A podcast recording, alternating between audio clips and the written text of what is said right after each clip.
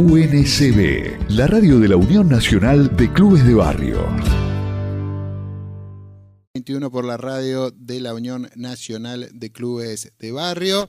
Y ahora, como te habíamos adelantado, estamos en comunicación con Sebastián Musica, que es precandidato concejal de Florencio Varela por el PTS. ¿Qué tal, Sebastián? ¿Cómo estás? Alejandro García te saluda desde la radio de la Unión Nacional de Clubes de Barrio. Hola, ¿qué tal? Buenos días, ¿cómo andan? Bueno, muy bien, muchas gracias por esta comunicación. Y contanos, ¿cuáles son tus expectativas para estas próximas elecciones? Sabemos que los distritos del conurbano no son escenarios fáciles para la izquierda. Eh, ¿cómo, ¿Cómo se vienen preparando para las próximas elecciones? Y mira, nosotros estamos mm, difundiendo las ideas en, en, todo, en todo el sur del conurbano, acá en particular también en Florencio Varela, eh, en cada feria, en las peatonales, en las escuelas, en los hospitales, y lo que encontramos es muy buena recepción. Eh, sobre todo está combinado por por por el por la cuestión de, de, las condiciones de vida que, que, están que están sufriendo los, los laburantes y algunas de, las propuestas o muchas de las propuestas que, que estamos llevando con la izquierda adelante eh, empalman muy bien con, con esa con esos problemas porque porque explicándolas y conversando eh, demuestran que, que, que son la solución a los problemas profundos que, que, que hacen a, a nuestras condiciones de vida de todos los días. No sé, el, aumento del precio de la comida, el problema de la falta de laburo, eh, el aumento de los servicios, o sea, cosas muy muy sentidas y muy sensibles de la vida cotidiana que sabemos que afectan eh, que, el primer el primer sector que afecta es el del, el del conurbano bonaerense donde estamos los los, los por ahí los sectores más golpeados de, la economía del país con, con quizá otras provincias del interior también eh, esos problemas profundos encuentran en las ideas de la izquierda una una eh, una expresión no y una salida. Ahora eso es, como bien vos decís no es sencillo eso no, no se expresa automáticamente en votos eh, porque bueno hay, hay coaliciones mucho más grandes que tienen el apoyo de, de empresarios de, de, que tienen todo todo el aparato económico a favor y lo nuestro es una campaña militante a pulmón desde abajo y y, es esa militancia de todos los días la que nos, permite instalar las ideas. Pero vemos eso. Nosotros en Varela estuvimos a 60 votos de meter un concejal en la elección anterior. Eso no quiere decir que se vaya a repetir en esta elección, pero, pero sí muestra que, que las ideas de la izquierda se van haciendo cada vez más carne en sectores, en los sectores populares, ¿no? Y en sectores cada vez más amplios. ¿Cómo notas la recepción de los vecinos cuando decís esta campaña, ¿no? Que es a pulmón, cara a cara charlando con mm. cada uno de ellos, eh, eh, recorriendo los barrios, cómo van las ideas que ustedes eh, plantean, de qué manera tienen la recepción ahí en, en la comunidad de Florencio Varela. Y mira, hay una propuesta concreta que es la del reparto de las horas de trabajo que nosotros venimos venimos agitando desde varias elecciones, que es el, el trabajar todos, trabajar menos, con salario igual a la canasta familiar que, que, es una propuesta que cala, porque eh, acá en el conurbano eh, la, informalidad eh, y la desocupación es, es, abrumadora. dos de cada tres trabajadores son, son precarizados. por ejemplo, en Florencio Varela y en otros distritos, la informalidad es lo que reina. y por otro lado, el trabajador en blanco está con una tremenda sobrecarga laboral, con salarios que están por debajo de la canasta básica. Entonces, no sé, hay un dato, un estudio que que, hicieron compañeros, que si vos agregaras en mil fábricas un turno, o sea, redujeras a seis horas los turnos y agregaras un turno, generarías un millón y medio de puestos de trabajo, las mil principales fábricas productoras del país. Bueno, eso empieza a resolver eh, un poco los problemas estructurales del país y esas son ideas que, que, que calan muy bien. Eh, la, la generación de empleo también puede venir por el lado de la, de la obra pública. Eh, entonces también, y la necesidad de obra pública es clara, la, insuficiencia de escuelas, de hospitales, eh, de, no sé, de, de, calles, la construcción de... Eh, son son cosas muy sentidas y necesarias, la, no sé, la falta de cloacas, de agua potable, los cortes de luz. En la, la, cuestión es que nosotros somos muy claros cuando hacemos la, la campaña y hablamos con los vecinos, con los, con los laburantes, de que nosotros no, nuestra propuesta es la más realista de todas, pero es una propuesta que solo la vamos a poder imponer los laburantes en la calle, organizados, luchando desde cada lugar de trabajo. O sea, nosotros no, no vendemos espejitos de colores de que si, hay, si hay algún concejal más o algún diputado más de izquierda, eh, vamos a, a, imponer este, este, plan, sino que queremos ser la voz de, de los laburantes saliendo a luchar y a, luchar por sus por sus demandas, ¿no? Eh, hay, hay que tomar medidas profundas que yo, por ejemplo, el, recién hablaban de la deuda, estaba escuchando el programa, eh, y bueno, nosotros llamamos a desconocer la, deuda externa, ¿no? El pago de la deuda es una estafa que dejó el gobierno macrista, que legitimó este gobierno, y es la, sangría de, de, la de la, la plata que, que, falta en la mesa de los laburantes, la comida, se está yendo por la deuda. Eh, y el empresariado nacional tiene un gran negociado ahí con la deuda externa, y eso hay que cortarlo y, y, solo los laburantes tomando nuestra mano de esa lucha lo vamos a cortar. Eh, hay ejemplos, eh, hay ejemplos de, de, esto y hoy lo estamos viendo en Jujuy, ¿no? Eh, en Jujuy la, la se salieron las comunidades indígenas, salieron los docentes, salió la juventud a pelear y lo que se está discutiendo en Jujuy más de fondo es, el, es la agenda que están que están proponiendo las distintas coaliciones, ¿no? Eh, o sea, una agenda de saqueo del, del litio, en este caso, eh, una agenda menemista, podemos decir, es profundizar el saqueo, obtener dólares para pagar la deuda eh, y, y, una, una tremenda avanzada represiva, no sé si vieron, pero ayer hubo luchadores detenidos, hoy movilizamos a las 5 de la tarde a la Casa de Jujuy, capital, para exigir la liberación.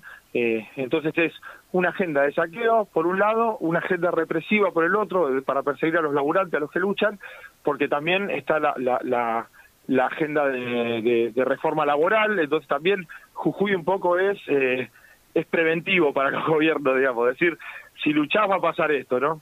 La reta lo mostró claramente poniendo a Morales de candidato a vice, eh, pero también Morales llegó de la mano de Massa, entonces eh, en los dos hay una agenda de saqueo y extractivismo, en las dos principales coaliciones, eh, en las dos está como objetivo el pago de la deuda, y después hay matices en las distintas coaliciones de cómo llevar adelante una reforma laboral, ¿no? Eh, si, si sea por sectores, que el ala de frente de todos, o una reforma laboral profunda y un ataque directo por el lado de la reta.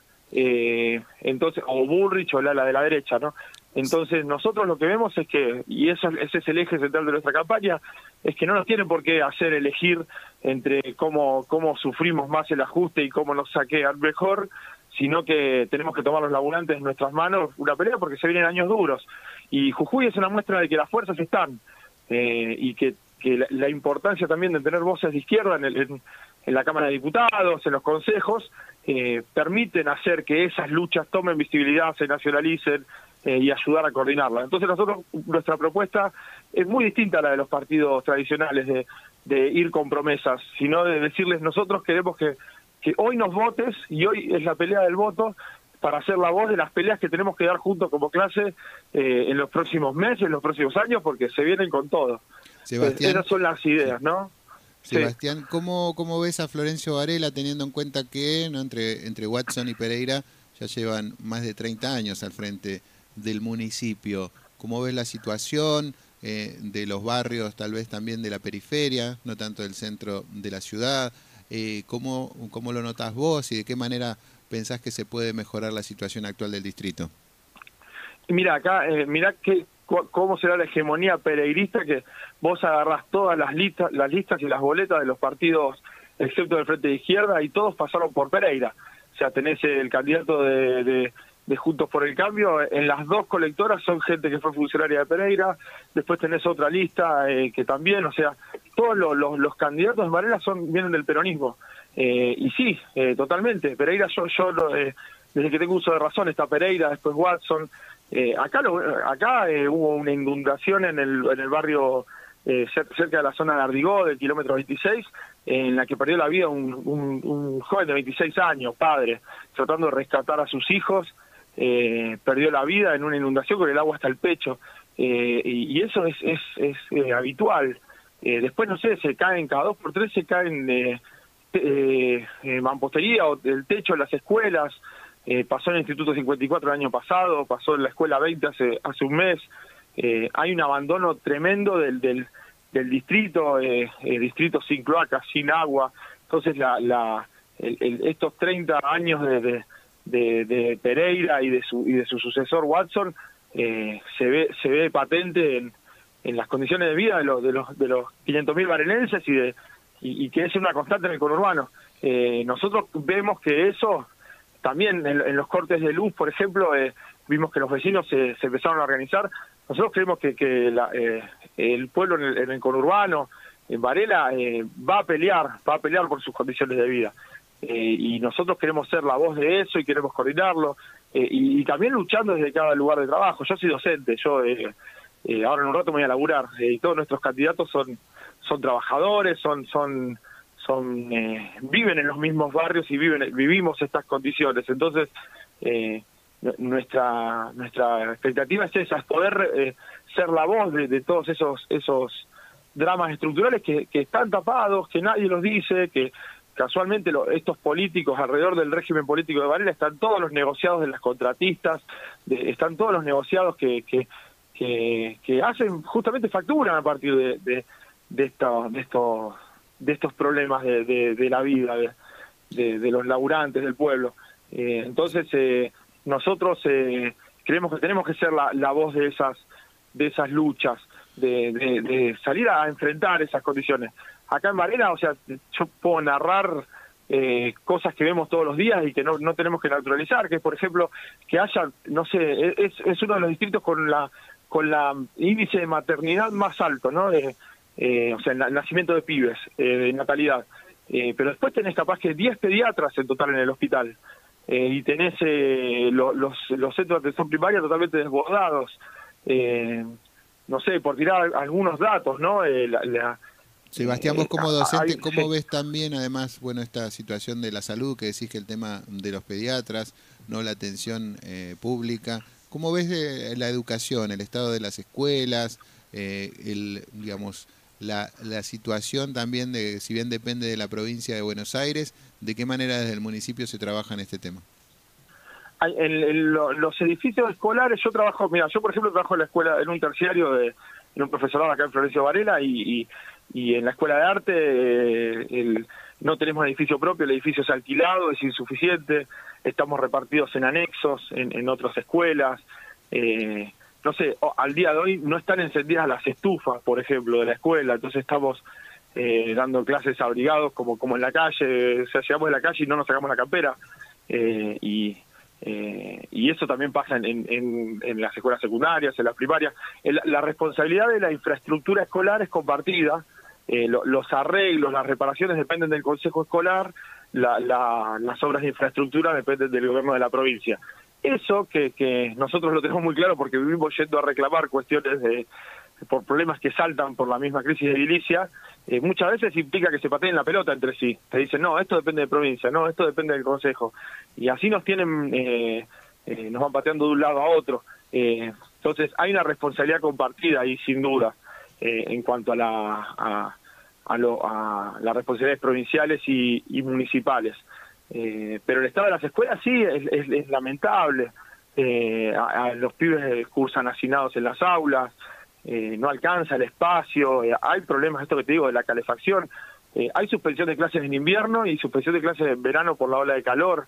y después ni hablar de que esto es un problema más profundo, ¿no? Que, que, que, que, excede a la escuela, pero que la escuela es la caja de resonancia de eso, que es el hambre de los pibes, el hambre de los estudiantes. Eh, eh, muchos de los pibes que van a la escuela van porque ahí está su único plato de comida, eh, eh, por, por la vianda escolar, y, y, y, esa vianda a veces es un alfajor, a veces es un pebete, es una, una mandarina, y son pibes que comen por ahí una vez por día, y los docentes lo vemos eso todos los días, en, las escuelas primarias, en la secundaria, entonces ahí hay, hay un...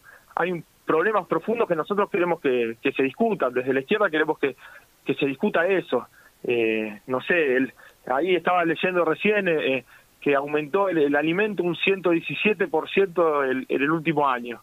Eh, bueno, eso hay que, hay que cortarlo. acá hay un puñado de empresarios dueños de, las tierras, dueños de, que, que, que se enriquecen cada vez más con la exportación de alimentos. Argentina puede producir para 400 millones de habitantes, o sea, Argentina puede alimentar a 8 argentinas, pero después tenemos la realidad que lo que eh, seis de cada diez pibes eh, tienen problemas alimentarios. Eh, y eso, eh, lamentablemente, no hay grieta ahí. el Instituto Cifra, de, de, que es de la CTA, que de la CTA de Yaqui, una, una central que está alineada al gobierno, pero el mismo Instituto Cifra está diciendo que entre en los últimos, del 2016 para acá, una transferencia de recursos de 90 mil millones de dólares de los sectores populares, de los trabajadores a los empresarios. Y que eso fue la mitad eh, bajo cada gobierno, bajo el gobierno macrista, bajo el gobierno del Frente de Todos. Eh, Macri trajo la, la, estafa de la deuda, nos hipotecó el futuro y el Frente de Todos lo, lo, legitimó y, y ambos, ambos proyectos están eh, proponiendo esa legitimación. Bueno, nosotros que queremos, queremos mostrar qué relación hay entre eso y esos dramas cotidianos, y el ver el hambre, ver pibes que se desplayan en el aula a la mañana, eh, ver eh, pacientes internados en los pasillos, bueno, eso tiene responsables políticos, son planes políticos, económicos concretos, y, y con la izquierda lo que salimos es a discutir eso. Y, volviendo a la primera pregunta, eh, la recepción es buena, porque los porque hay mucho hartazgo, hay mucho cansancio. Y, y, hay peligro, perdón, ¿eh? hay peligro de que esa resignación y ese hartazgo se lo, se lo tomen expresiones más de derecha, más radicalizadas para ese lado, ¿no? Que, que, que, entonces nosotros queremos discutir que hay otra agenda posible. Sebastián, para finalizar y agradeciéndote por esta comunicación, sabemos que hay varias opciones de la izquierda también. ¿Cómo, cómo le contamos al vecino, con el momento que va a votar, cómo busca la boleta ahí en la que estás vos eh, representando al PTS? Nosotros estamos en, la, en las listas de Miriam Bregman y Nicolás del Caño, eh, el Pollo Sobrero como candidato a gobernador. Eh, eh, tenemos el gran orgullo de llevar a Miriam como candidata a presidenta, que es una, una compañera que, que fue abogada defensora de Julio López, histórica luchadora contra los casos de gatillo fácil, el referente de los casos de derechos humanos, y Nico del Caño, que, que casualmente fue conocido en la, en la en la Panamericana, en LEAR, luchando contra los despidos de la multinacional y que, y que es un, político asociado a la, a la lucha de clase, un político laburante también. Entonces este, es la lista de Miriam Bregman y Nicolás del Caño a nivel, a nivel nacional que, que la que la que llevamos ahora en las pasos y, la que queremos que sea la, la lista en las generales que de, de unidad de toda la izquierda. Sebastián, te agradecemos mucho por esta comunicación y bueno, mucha, mucha suerte en las próximas elecciones. Bueno, muchísimas gracias. Pasó Sebastián Musica, precandidato concejal de Florencio Obrera al PTS, como decía él, en la lista que encabeza a nivel nacional Miriam Breckman y Nicolás del Caño. Pasó por cambio. UNCB, la radio de la Unión Nacional de Clubes de Barrio.